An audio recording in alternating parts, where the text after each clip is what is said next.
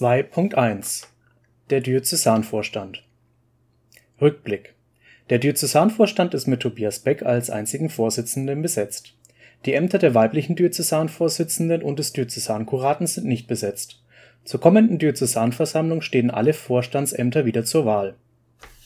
Einblick Die Arbeit im Vorstand wäre ohne die Unterstützung durch die Diözesanleitung und Personen, die auch Vertretungsaufgaben wie beispielsweise im BDKJ mit übernehmen, nicht möglich.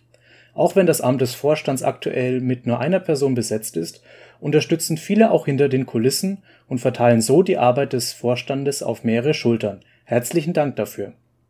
Ausblick Der Arbeitsumfang des Diözesanvorstands ist für zwei bis drei Personen ausgelegt, daher bleiben leider einige Themen notgedrungen auf der Strecke.